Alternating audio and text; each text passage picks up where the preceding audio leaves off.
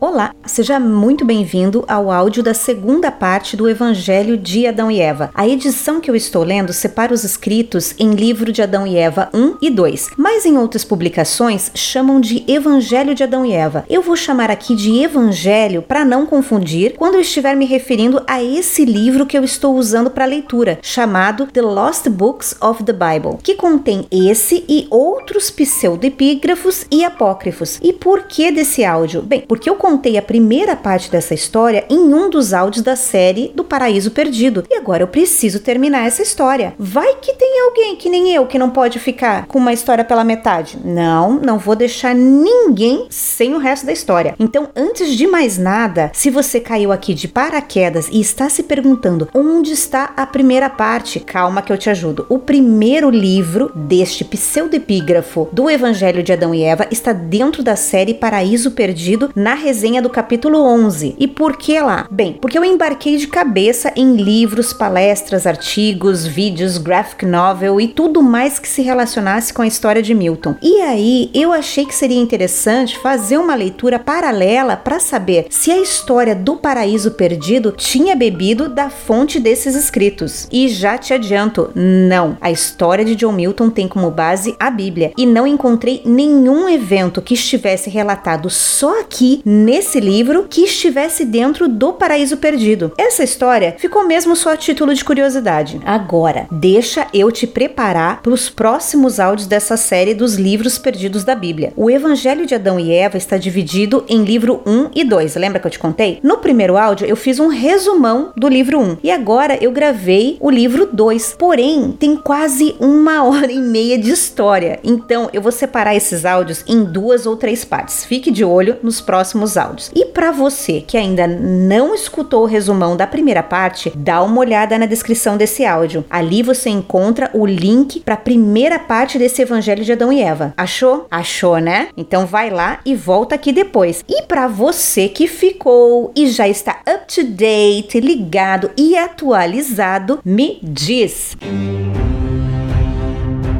E aí, tá preparado? Então fica confortável e vem comigo.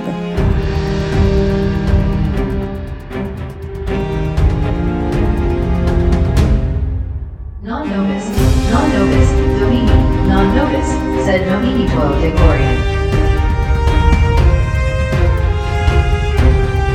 The Lost Books of the Bible. by Joseph Lumpkin.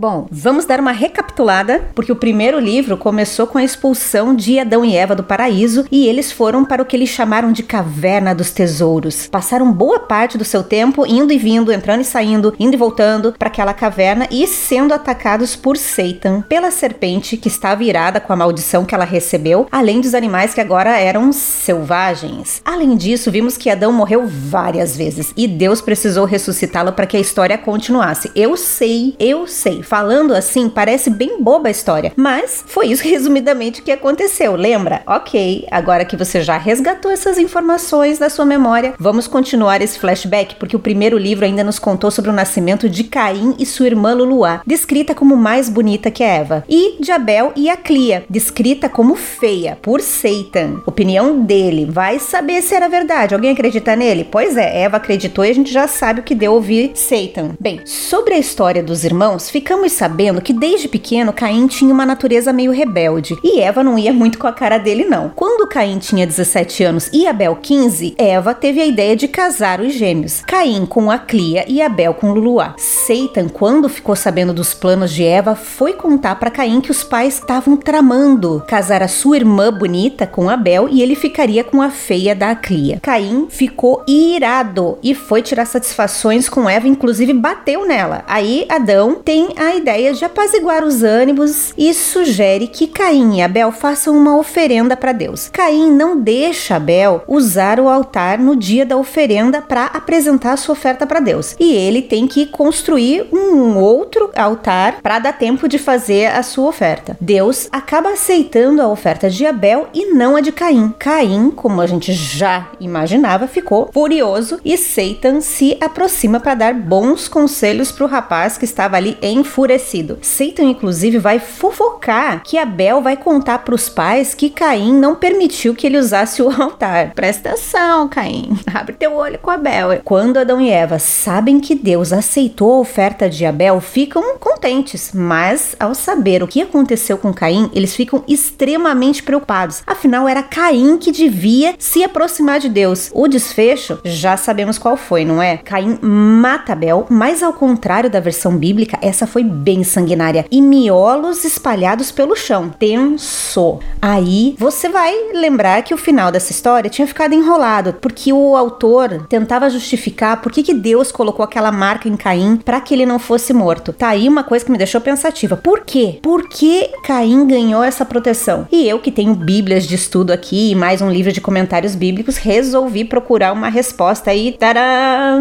não encontrei nada.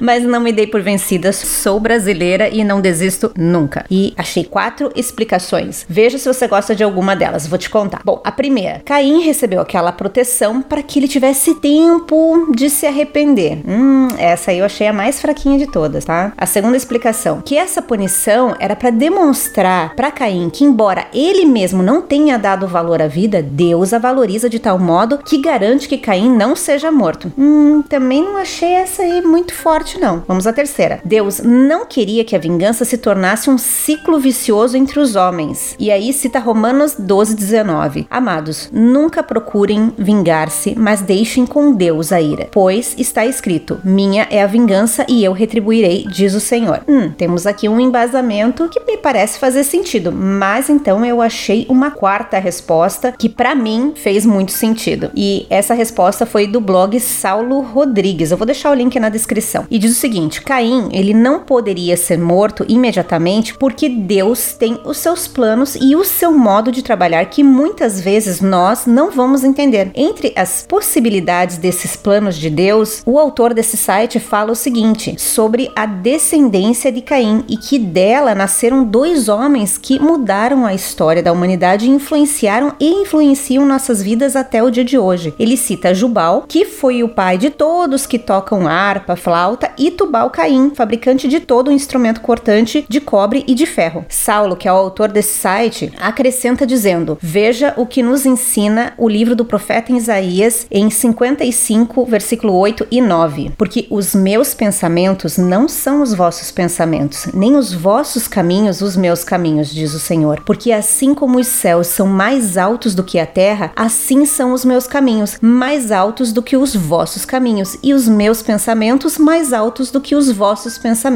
E com essa, eu encerro por aqui os meus questionamentos sobre Caim ter sido poupado. Não serei eu que questionarei os caminhos e as decisões de Deus, afinal de contas, ele é perfeito. Então, depois de todo esse meu blá blá blá, vamos começar a história? Não!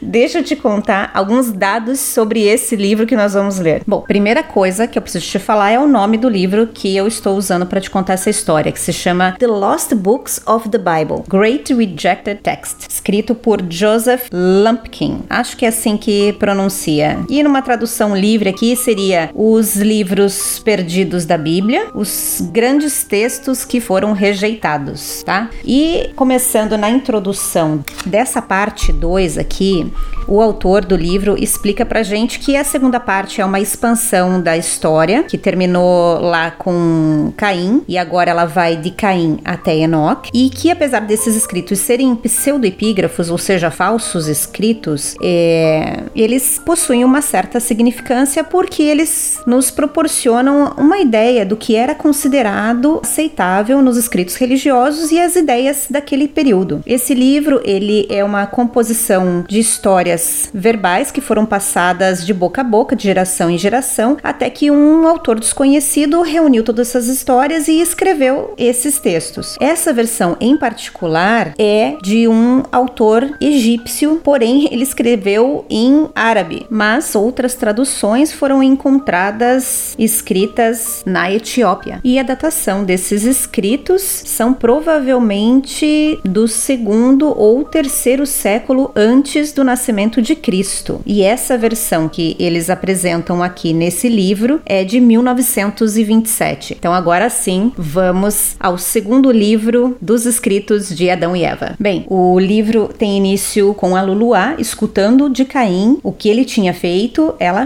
chora e vai contar para o pai e para a mãe aquilo que Caim tinha falado. Ele matou o seu irmão Abel. Todos então choraram alto, levantaram as suas vozes, bateram em seus rostos, jogaram pó em cima de suas cabeças e rasgaram as suas roupas. Tamanha a tristeza da família. Eles então foram até o local aonde Abel foi morto, encontraram ele caído, sem vida, com feras em volta dele, porém, como ele era uma pessoa pura, não tinha nenhum cheiro podre ali. Adão então carrega Abel para a caverna dos tesouros e faz ali todo o cerimonial para uma espécie de embalsamento de Abel. Adão e Eva permanecem numa profunda tristeza e ficam ali em luto por 140 dias. Abel tinha 15 anos e meio e Caim 17 anos e meio quando isso aconteceu.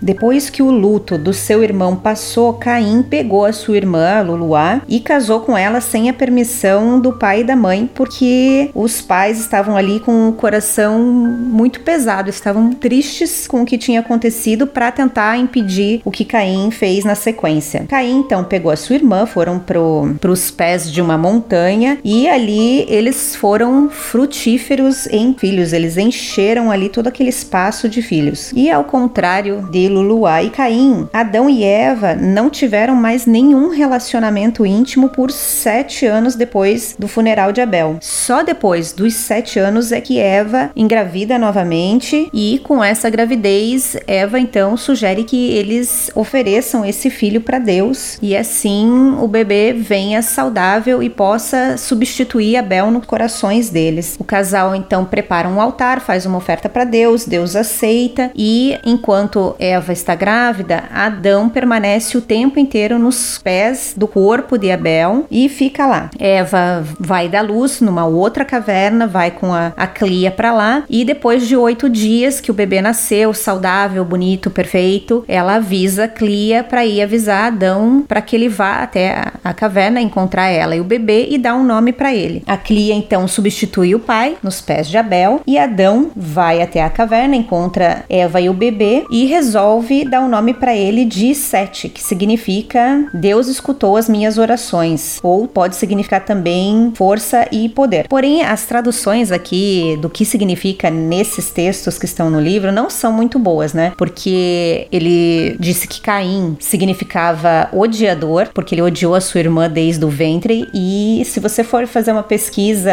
básica assim na internet, você vai ver que existem outras versões e nenhuma delas é chamado de odiador, né? Existe a versão de que o nome significa lança e na Bíblia que eu tenho aqui diz que Caim significa adquirido ou aquisição, porque Eva achou que ele seria quem esmagaria a cabeça da serpente, o que não foi. Então não dá para confiar muito nas traduções do que significam os nomes aqui desses escritos. Agora retornando à história, Adão depois de nomear a criança voltou para a caverna dos tesouros e a, a Clia voltou para ficar com a mãe dela. Depois de 40 dias, as duas saem, vão se encontrar com Adão, eles vão se lavar. Adão e a Clia por conta do funeral de Abel e aqui diz que Eva e o bebê foram se lavar para purificação. Depois disso, eles fizeram mais uma oferta para Deus e mais uma vez Deus aceitou e abençoou tanto a família quanto o filho deles, Sete. Todos eles voltaram então para a caverna dos tesouros e aqui conta que Adão e Eva não tiveram mais nenhum tipo de relacionamento íntimo durante a vida deles e nenhum outro filho nasceu dos dois. Eles tiveram apenas cinco filhos, que foi Caim, Luluá, Abel, Aclia e Sete. E essa primeira parte aqui diz que Sete ele cresceu não só em estatura, mas em força e também começou rapidamente a rezar ferventemente para Deus. E uma nota do autor diz o seguinte: que Abel tinha 15 anos e meio e Caim 17 anos e meio quando Abel foi morto. Então Caim e Luluá, que eram gêmeos,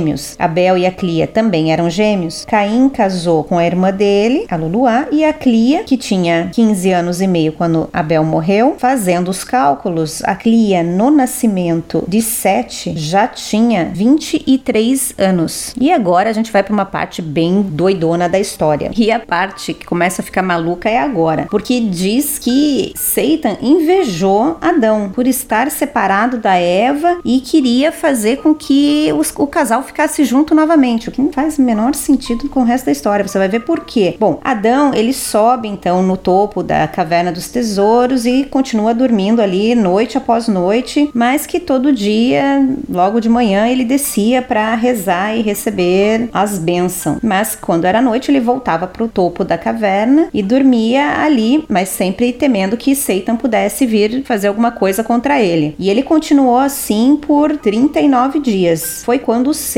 o odiador de todas as coisas boas, viu Adão sozinho, jejuando e rezando e apareceu para ele na forma de uma linda mulher que parou na frente dele no meio da noite, no quadragésimo dia e disse: Adão, desde o dia que você esteve nesta caverna, nós temos experimentado grande paz vinda de você. As suas orações nos atingiu e nós fomos confortados por conta de você. Mas agora, Adão, que você subiu no topo da caverna para dormir, eu não tenho dúvidas sobre você e da grande tristeza que está sobre nós porque você se separou da Eva. E então, quando você está no topo da caverna, as suas orações encheram os nossos corações. E então eu também fiquei preocupada sobre a sua criança que foi separada de você. E a minha tristeza é maior pela morte do seu filho Abel, porque ele era uma pessoa justa, uma pessoa correta. Porém, eu fiquei feliz quando soube do nascimento do seu filho Sete. Mas depois de um tempo, eu me entristeci pela Eva, porque ela é minha irmã.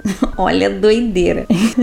é, quando Deus colocou você para dormir, Adão, deixa eu te contar, teve um, uma coisa que você não tá sabendo ali. Ele tirou a Eva do seu lado, mas não só a Eva, ele me tirou também, me criou escondido em um lugar em que você não podia me ver. E da onde eu tava, eu fiquei feliz pela minha irmã quando ela tava com você, mas Deus me fez uma promessa. Ele disse: Não fique triste. Quando Adão for pro topo da caverna dos tesouros e ficar separado da Eva, eu vou mandar você para ele e você vai se juntar a ele em casamento e terá cinco filhos com ele, assim como a Eva teve cinco filhos. E agora veja, Deus me prometeu e cumpriu. Foi ele que me enviou até você para que a gente se casasse, porque se você se casar comigo, eu terei filhos melhores do que a Eva teve. E olha agora, você ainda é jovem. Não termine a sua vida nessa tristeza. Ao contrário, passe seus últimos dias de juventude em felicidade e prazer comigo, obviamente. Gente, Satan travestido de mulher. Não consigo. Tá, vamos lá. Seus dias ainda são poucos, mas nós podemos ter prazer juntos. Levante e venha cumprir o comando de Deus. Ela foi até Adão e tentou abraçar ele, mas quando Adão percebeu que ela estava vindo para cima dele, ele começou ferventemente rezar para Deus, para que Deus livrasse ele dela. E então Deus enviou a sua palavra para Adão dizendo: Adão, essa aparição é aquela mesma que te prometeu estar acima de Deus e toda a majestade. Ele não tem a intenção de fazer nenhum bem para você, mas agora ele está mostrando a ele mesmo na forma de uma mulher e em outro momento ele pode aparecer como anjo ou em outras ocasiões como uma serpente e em outras ele pode usar até algo que relembre Deus. Mas esse aí é aquele que quer destruir a sua alma. Adão, agora você entende no seu coração e vê que eu te livrei das mãos dele várias vezes e que eu sou um Deus misericordioso. Eu desejo o seu bem e não a sua ruína. Então, Deus ordenou que Satan mostrasse a si mesmo naquela forma horrenda dele. Porém, Adão ficou ali em estado de choque, morrendo de medo com a visão que ele teve de Satan na sua forma real. Deus disse para Adão: olhe para esse mal, olhe essa visão horrível e saiba que foi ele quem fez você cair do brilho para a escuridão, da paz para repousar em miséria. E olhe para ele, Adão. Ele diz que é aquele que é Deus. Deus pode estar assim na escuridão? Deus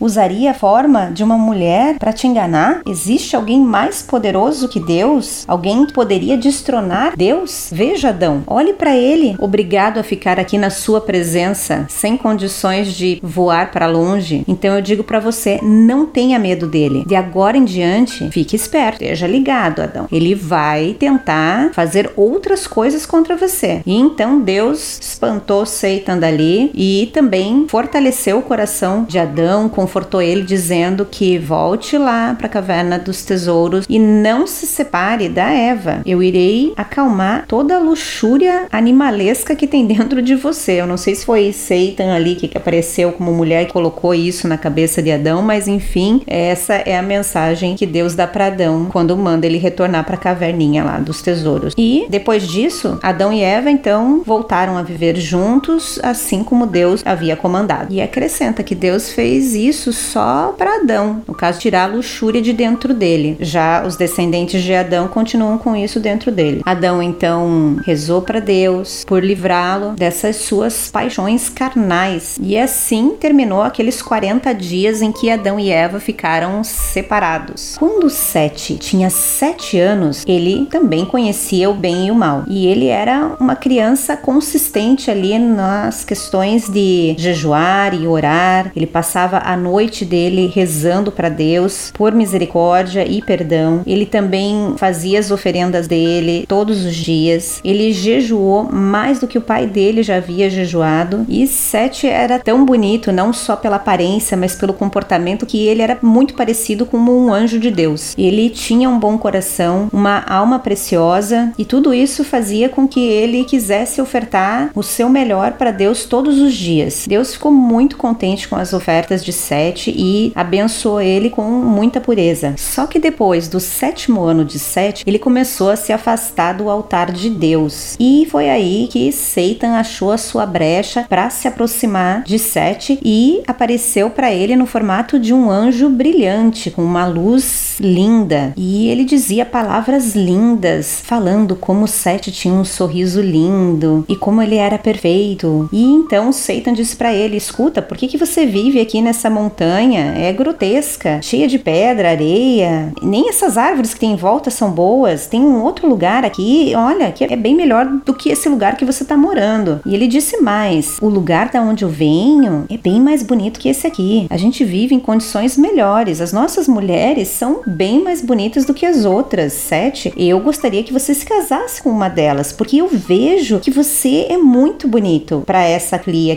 Mais uma vez, Satan implicando com a Clia, dizendo que ela é feia, que ele tem que ir para outro lugar casar com mulheres mais bonitas. E Satan continua ali prometendo. Ele diz que nessa terra, não apenas as mulheres são mais bonitas e melhores, ou melhor, que o lugar que Abel vive só tem cinco almas, não tem mais nada. O lugar da onde ele vem tem muitas jovens que ainda são solteiras, uma mais bonita do que a outra. Ele vai ter escolha lá. Então, meu desejo é te levar daqui para que você vá até lá comigo e possa conhecer. Eu tenho certeza que você vai gostar. Você não gostaria de morar perto de mim, um anjo brilhoso em paz? Eu te daria toda a glória e luz que você merece. Se você permanecer onde você tá, você vai estar tá vivendo num mundo de miséria. Se você vier comigo, você nunca mais se sentirá fraco ou cansado. Você nunca mais terá que levar nenhum tipo de oferta ou pedir e implorar por misericórdia, porque nesse lugar você não vai mais cometer nenhum pecado e nem ser atormentado por paixões. Se você escutar o que eu tô te falando, você se casará com uma das minhas filhas, porque da onde eu venho não existe pecado e nada é considerado luxúria, porque nesse mundo em que nós vivemos não existe um Deus. Hum, me fez lembrar da música do John Lennon. Imagine um mundo sem Deus, sem céu, sem inferno. Hum, ó, ó, ó, o papinho, olha o papinho de Satan aqui. Vamos voltar aqui, porque ele promete para Sete que lá não tem um único Deus, mas eles têm assim uma galera de deuses lá e todos são deuses de luz, muito poderosos, fortes e gloriosos. Quando Sete escutou todo aquele blá blá blá de Satan, ele começou a acreditar e respondeu para Satan: Bom, você tá me dizendo que um outro mundo foi criado além desse aqui e que existem criaturas mais bonitas lá que as criaturas que estão nesse mundo aqui? E Satan respondeu: Sim, você me ouviu corretamente e eu vou te dizer mais. Se você for até lá, você vai ver coisas melhores que eu nem tô te lembrando de te contar aqui. Porém, Sete respondeu: Olha, eu tô realmente impressionado com as suas palavras e na descrição de tudo que você tá me contando, mas eu não posso ir hoje. Pelo menos não agora, porque eu tenho que antes contar pro meu pai e pra minha mãe tudo isso que você me contou contou. E daí, se eles me derem permissão, eu vou com você. E Sete acrescenta: Olha, eu vou fazer isso porque eu tenho medo de ir e fazer coisas sem a permissão dos meus pais. E eu não quero ter um final horrível igual o meu irmão Caim, que, ou como meu pai Adão, que transgrediu um comando de Deus. Mas você conhece o caminho. Então, volta aqui amanhã que a gente se encontra. Seitan então responde: Me escuta, não conte nada para tua mãe nem pro teu pai daquilo que eu tô te falando. Ao invés disso, venha comigo, venha pro nosso mundo, aonde existem coisas maravilhosas. Aproveite, celebre o dia comigo e as minhas crianças. Vá até lá só para olhar e sentir a felicidade que existe nesse lugar. E depois eu trago você aqui de volta amanhã. Entretanto, se você preferir ficar aqui, então que seja. E Sete responde para ele: A esperança, o amor em espírito do meu pai e da minha mãe estão sobre mim. E se eu me esconder e desaparecer por um dia, eles morreriam e Deus não me perdoaria por eu ter feito isso. E se eles soubessem que eu fui para esse lugar e assumissem que eu fui para levar uma oferta, eu não posso me afastar mais do que uma hora. Meus pais me tratam com tanto amor e carinho porque eu sempre volto rápido. E Satan respondeu: O que aconteceria se você hum, desaparecesse por uma noite e retornasse no dia seguinte? Porém, essa insistência de Satan deixou Sete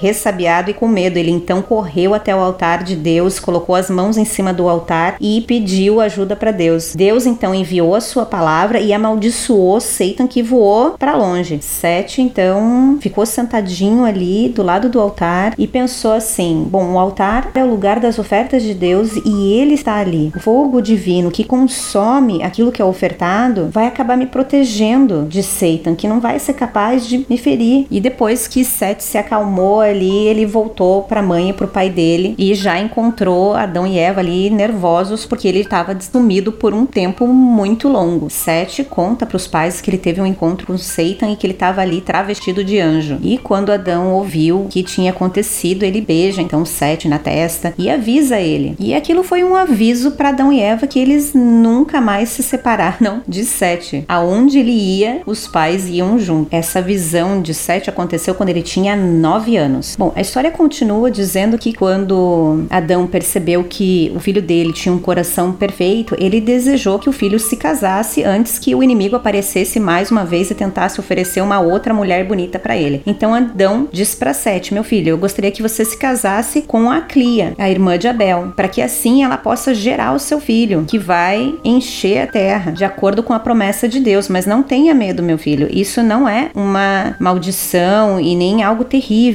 Eu gostaria que você se casasse com ela pelo medo de que o inimigo não venha te tentar mais uma vez. Sete, por sua vez, ele não estava muito afim de casar, mas em obediência ao pai dele e à mãe dele, ele não disse nenhuma palavra e então Adão casou Sete com a Clia e naquela época Sete tinha 15 anos. Então se Sete tinha 15 anos e a Clia tinha 23 quando ele nasceu, você já vê que a Clia ali, além de ser dita como feia, já estava velhinha, né? Isso se a gente comparar a diferença de idade entre Sete e a Clia. Obviamente você vai perceber que a Clia não era tão velhinha assim, até porque eles vão viver muitos anos ainda, como você vai ver ao longo da história. Agora, retornando ao ponto do casamento de Sete com a Clia, Sete não falou nada, só, só cumpriu, só obedeceu o que Adão tinha dito para ele. E a história continua nos dizendo aqui que quando Sete completou 20 anos, ele teve um filho que ele chamou de Enos e teve outros filhos além do Enos. Depois Enos cresceu, se casou e gerou Cainã. Cainã também cresceu, casou e gerou Mahalalel. E esses foram os herdeiros de Adão, enquanto Adão vivia ali dentro da caverna dos tesouros. E com o casamento de Sete e a Clia, terminamos esta primeira parte do segundo livro de Adão e Eva. Lembrando que aqui eu tô chamando de Evangelho, porque algumas traduções apresentam assim, mas também para que a gente não confunda com o livro da onde eu tô retirando esses textos aqui, pseudepígrafos e outros apócrifos do autor Joseph Lumpkin. Eu não vou fazer vídeos, resenhas só para fazer comentários, como eu fiz com o Paraíso Perdido, porque aqui os capítulos são bem curtinhos, nós paramos por volta do capítulo 7. E só para você ter uma ideia, esse segundo livro são 22 capítulos. E o que eu posso dizer sobre esse segundo livro, se a gente comparar com o primeiro, a leitura está fluindo um pouco mais. No primeiro livro, Adão e Eva passaram muito tempo sofrendo por terem sido expulsos do, do paraíso, sofrendo perseguições, tanto de Satan como dos animais. Sinceramente, a parte em que Adão ficava se matando o tempo inteiro era exaustivo, parecia até meio que ridículo que Deus precisasse ficar retornando o tempo inteiro para ressuscitar Adão. E se no livro anterior nós paramos com aquela morte horrível de Abel, nessa a gente já tem uma espécie de uma redenção com o nascimento de Sete e terminamos agora com o casamento de Sete com a Clia. Fiquei com dó da Clia? Fiquei. Ninguém queria se casar com a Clia. E até é engraçado que Adão diz, né? Não veja isso como se fosse uma punição, como se a Clia fosse realmente feia. Será que Satan tá falando a verdade sobre a aparência de Aclia? Não temos como saber. E eu não posso deixar de falar do que foi Satan travestido de mulher tentando enganar Adão para que se casasse e tivesse filhos com ele. A única coisa que eu conseguia pensar era no Pernalonga ou no Pica-Pau. Lembra quando eles se vestiam de mulher para enganar? Então, era isso que eu imaginava. Satan ali como se fosse o Pica-Pau travestido de mulher ou Pernalonga. E eu fiquei me perguntando, e se Adão tivesse aceitado? Como é que ele ia ter filhos com Adão? Que, que doideira foi essa? E o mais interessante é que Deus, né, manda sua palavra, que no caso é o Messias, para socorrer Adão ali e segura Satan e faz ele se revelar. Tipo, você vai ficar aqui agora, você vai ficar e você não vai sair. Mostra como é que é a tua cara, mostra. Tira essa fantasia de mulher aí, mostra como é que é a tua cara. E aí quando ele se revela para Adão, Adão fica chocado de ver aquela imagem horrenda de Satan nua e crua. E Satan é obrigado a ficar ali enquanto a palavra de Deus continua explicando para Adão: olha, eu sou um Deus bom, eu jamais faria isso com você. Esse aqui é aquele que te enganou, é, que usou a forma de serpente. E Satan lá, parado, feioso, esperando a palavra de Deus terminar. E ele só pode sair de lá quando Deus, né, fala: ok, vaza daqui, some daqui, sai de retro, Satanás. E aí ele voa para longe e Adão fica lá mais uma vez paralisado com tudo que ele presenciou. Enfim, essa foi uma parte que eu, quando eu li, eu fiquei, caramba, olha, foi algo interessante no meio da história. Que no, no livro anterior não tinha nada assim tão interessante, ou pelo menos engraçado dentro da história. Enfim, de, dessa primeira parte, eu acho que era isso que eu queria te contar e que eu queria só comentar com você. E só para concluir, uma última anotação do autor Joseph Lumpkin aqui, ele diz o seguinte, que algumas partes desses escritos que estamos lendo agora, eles são encontrados também no Talmud judaico e no Alcorão islâmico. Então alguns podem pensar que isso mostra que esses livros aqui, eles têm um papel vital na literatura antiga, complementando aqueles livros que são considerados importantes dentro das religiões judaica ou da islâmica, mas também eles podem expor o fato de que os autores dessa história aqui, eles beberam daquela fonte dos livros sagrados aceitos por essas religiões. E você, será que está tendo a mesma impressão que eu tive ao ler esses livros? Também ficou com pena da Clia? Ficou assustado com a morte de Abel lá no primeiro livro? Tá achando que a história tá fluindo? Bem, eu espero que você não desista, pois vamos terminar a leitura desse pseudo-epígrafo com os relatos da vida de Adão e Eva depois que eles foram expulsos do paraíso. Espero você e até a próxima. Fiquem com Deus. Fui. Lembrando que esse não é um audiolivro, mas a minha interpretação da história. Caso queira conferir o original desse pseudoepígrafo, não deixe de ler a versão original. A tradução utilizada por mim é a versão em inglês de 1927, reunida no livro The Lost Books of the Bible, do autor Joseph B. Lumpkin. Se você ficou curioso sobre esse livro que reúne a história contada aqui e outros escritos excluídos da Bíblia, confira na descrição desse áudio todas as informações sobre essa edição que serviu como base para eu te contar essa história. Por hoje ficamos por aqui, mas te espero nos próximos áudios. Até lá!